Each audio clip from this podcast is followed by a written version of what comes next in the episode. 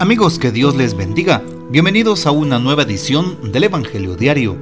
Estamos a miércoles 18 de octubre, en esta vigésimo octava semana del tiempo ordinario. Y para hoy recordamos y celebramos en la liturgia de la iglesia a San Lucas Evangelista.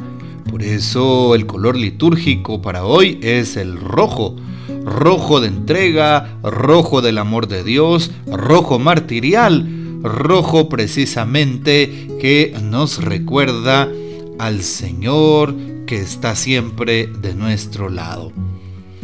San Lucas Evangelista, ¿qué podemos afirmar de San Lucas al respecto de lo que en este día podríamos eh, recoger?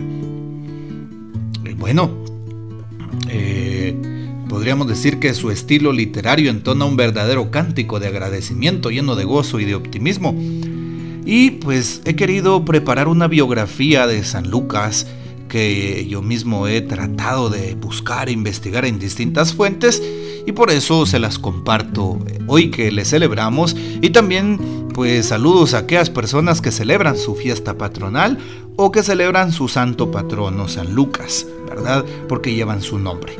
Es originario de Antioquía, Antioquía en Siria, en la actual Turquía. Es amigo cercano de San Pablo, quien se refiere a él como el médico amado, según Colosenses 4:14. Quizá por esta profesión escribe escenas donde Jesús sana a los enfermos. Fue un escritor bien educado, observador y tenía un excelente manejo de la lengua griega.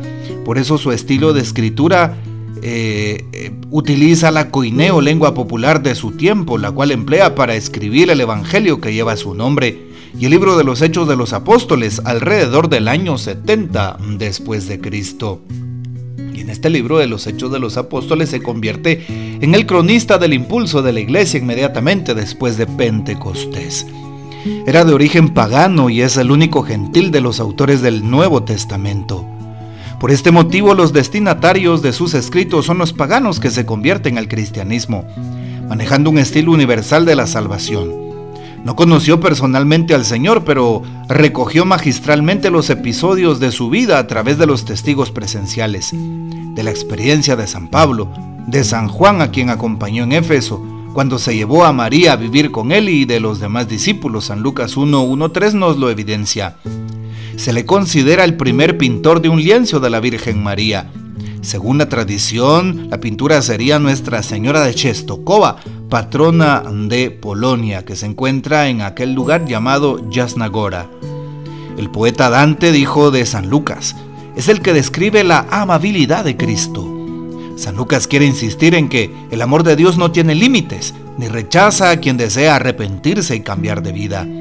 Su símbolo es el del toro porque empieza hablando del sacrificio de Zacarías en el templo y como signo de una vida espiritual que permite al hombre triunfar por encima de las pasiones animales y obtener el perdón y la paz de Dios. Algunos rasgos importantes del Evangelio de San Lucas. Es el Evangelio de los paganos o gentiles y pecadores. Por eso es su tinte universal y presenta a Jesús siempre comprensivo es el escritor de la misericordia. Jesús eh, siempre se compadece de los demás. El verbo eleo, que se traduce como misericordia o compasión, aparece más de 20 veces en San Lucas. Narra la infancia de Jesús. Evangelio de la misión. Jesús siempre está en camino, evangelizando. San Lucas es el escritor de la Virgen María. Encontramos los rasgos más característicos de nuestra Santísima Madre justamente en este Evangelio. Presenta a un Jesús preocupado por la curación del prójimo. Lo han llamado el Evangelio de los pobres. Jesús prefiere a los pequeños, enfermos y pecadores arrepentidos. Una gran estimación por la mujer. Las mujeres en San Lucas son tomadas en cuenta y tienen rasgos de amabilidad el Evangelio de la oración, pues Jesús aparece casi siempre orando e invitando a la oración. Bueno, pidamos pues la poderosa intercesión de San Lucas Evangelista. Y para hoy tomamos el texto bíblico del Evangelio según San Lucas capítulo 10 versículos del 1 al 9.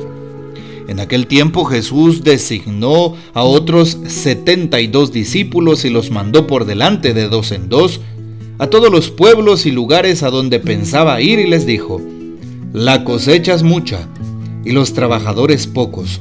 Rueguen por tanto al dueño de la mies que envíe trabajadores a sus campos. Pónganse en camino, yo los envío como corderos en medio de lobos. No lleven ni dinero, ni morral, ni sandalias, y no se detengan a saludar a nadie por el camino. Cuando entren en una casa digan, que la paz reine en esta casa. Y si allí hay gente amante de la paz, el deseo de paz de ustedes se cumplirá, si no, no se cumplirá. Quédense en esa casa, coman y beban de lo que tengan, porque el trabajador tiene derecho a su salario. No anden de casa en casa, en cualquier ciudad donde entren y los reciban, coman lo que les den. Curen a los enfermos que haya y díganles, ya se acerca a ustedes el reino de Dios. Palabra del Señor, gloria a ti Señor Jesús. Hoy al celebrar esta fiesta de San Lucas empecemos por analizar la primera lectura tomada de la segunda carta del apóstol San Pablo a Timoteo capítulo 4 del 9 al 17 y que se nos manifiesta y hace una lista San Pablo de aquellas personas que le ayudaron en su camino de fe y aquellos que eran sus enemigos, aquellos que no le ayudaban en, mucho, ¿verdad? Así es, Qué interesante lo que hace San Pablo porque ha ido de misión a muchos lugares. Incluso cuando está prisionero, algunos colaboradores le asisten, no lo abandonan, sino que están ahí presentes con él en medio de la misión, en medio del trabajo, en la construcción del reino, pero hay otros pues que sí, que lo dejan y lo abandonan. Y uno de aquellos que está con él es precisamente pues San Lucas, por ejemplo, ¿verdad? Y por eso lo dice, el único que me acompaña es Lucas, lo dice en la primera lectura. Y algo importante es saber que en el reino de Dios nos va a pasar lo mismo. Van a haber personas que solo van a acercarse por algún interés. Cuando vayas a la iglesia, cuando estés en el servicio, cuando perseveres.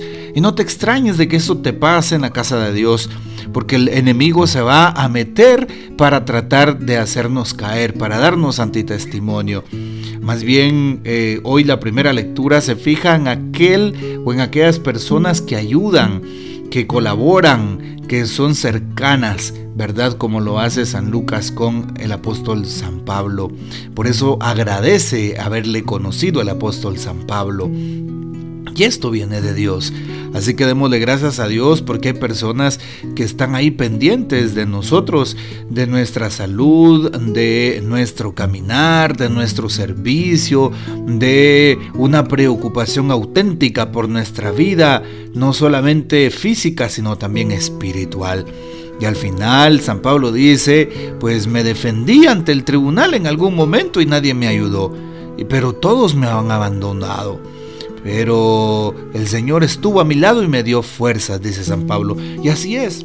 En los momentos más difíciles de la vida Dios está con nosotros. Dios nunca nos abandona, Dios nunca nos desampara. Pasemos al Evangelio de San Lucas capítulo 10. Hoy Jesús designa a 72 y dice que los mandó por delante de dos en dos. Así es, los envió. Es el tema de la misión. Por eso San Lucas es misionero por excelencia, el tema de la evangelización. Todos somos misioneros por naturaleza. El Papa Pablo VI nos lo recuerda en la Evangelii Nunciandi, en esa encíclica del año 75-76. Y por eso estamos invitados a anunciar el Evangelio. Es más, el documento de Aparecida habla de que somos discípulos y misioneros de Cristo Jesús. Donde quiera que andemos, reguemos la buena nueva. Reguemos la buena nueva con nuestro obrar, con nuestro ejemplo, con nuestra predicación. Incluso reguemos la, nueva, la buena nueva a través de la internet, de las redes sociales. Utilicemos los medios eh, más inmediatos que tengamos a la mano para hablar de ese encuentro vivo y personal con Cristo. También hoy se hace una clara invitación es mucha la cosecha y poco los trabajadores. Rueguen al dueño de la mies que envíe trabajadores a sus campos. Sigamos orando por las vocaciones. Sigamos orando por los sacerdotes, por los consagrados, consagradas, misioneros. para que el Señor los ayude y se pongan en camino. Y hoy que Jesús envía a los 72, les da instrucciones, no lleven sino solo lo necesario, es decir, crean en la divina providencia. Y esta invitación nos hace Jesús el día de hoy. A ti te está hablando el Señor y a tu corazón y a tu vida específicamente. Cree en su providencia, el Señor nunca te va a desamparar, nunca solo estarás, nunca te va a dejar con las manos vacías, siempre proveerá, siempre te asistirá, siempre estará pendiente de ti para que nunca falte nada en tu aljaba, para que no nada de aceite, para que no falte la harina, como no le faltó a la viuda de Zarepta en tiempos del profeta Elías. Así es, y por eso hoy el Señor hace esta promesa y nos invita a ser constructores de la paz. En medio de un sistema tan corrompido en Guatemala y pues de tantas injusticias y corrupción, hoy el Señor nos dice que seamos amantes de la paz. Que el deseo de paz llegue y se cumpla, dice hoy la palabra de Dios. Bueno, pues tratemos nosotros de cumplir la palabra y sin duda alguna el Señor siempre estará de nuestro lado proveyéndonos y por supuesto acompañándonos. Bueno, pidámosle esto a nuestro Señor, que Él nos dé la gracia y la fuerza para poder ser eh, fieles eh, y comprometidos en la misión dentro de nuestra iglesia, en nuestras parroquias, en nuestras comunidades, en la visita a los enfermos y marginados, en el anuncio del Evangelio con urgencia, en todo momento y en todo lugar. Que el Señor nos bendiga, que María Santísima nos guarde y que gocemos de la fiel custodia de San José. Y la bendición de Dios Todopoderoso, Padre, Hijo y Espíritu Santo descienda sobre ustedes y permanezca para siempre. Amén. Comparte este audio y hasta mañana.